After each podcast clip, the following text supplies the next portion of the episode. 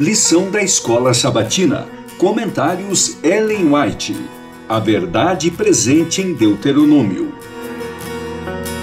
Lição 10. Lembrem-se e não se esqueçam.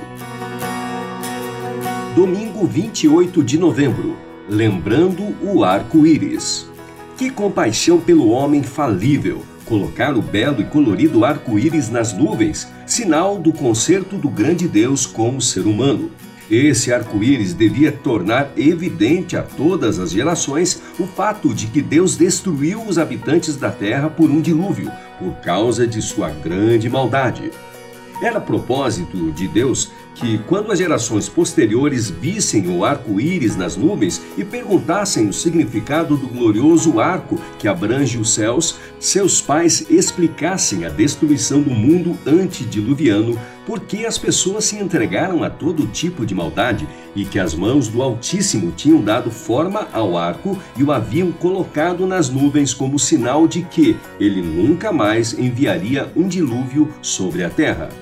Esse símbolo nas nuvens deve confirmar a crença de todos e estabelecer sua confiança em Deus, pois é um sinal da divina misericórdia e bondade para com o ser humano.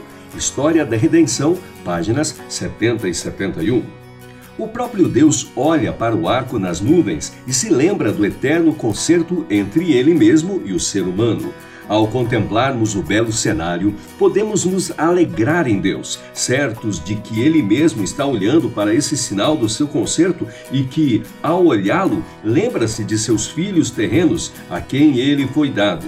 Suas aflições, perigos e provas não lhe são desconhecidos. Podemos regozijar-nos na esperança, pois o arco do concerto de Deus está sobre nós. Ele jamais esquecerá os filhos do seu cuidado. A Maravilhosa Graça de Deus, 31 de maio, página 157.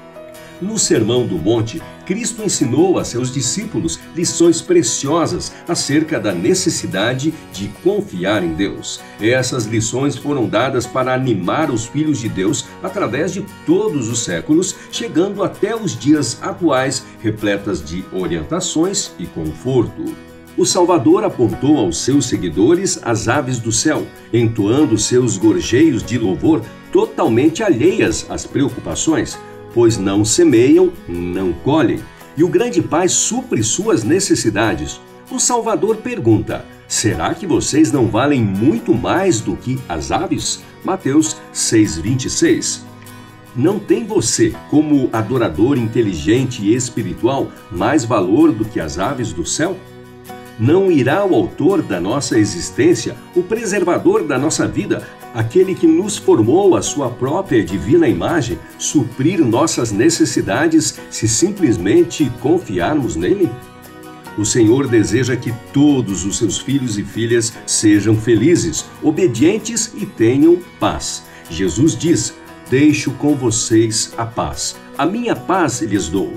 Não lhes dou a paz como o mundo a dá que o coração de vocês não fique angustiado nem com medo. João 14, 27. Tenho-lhes dito estas coisas para que a minha alegria esteja em vocês e a alegria de vocês seja completa. João 15, 11, Caminho a Cristo, páginas 123 e 124.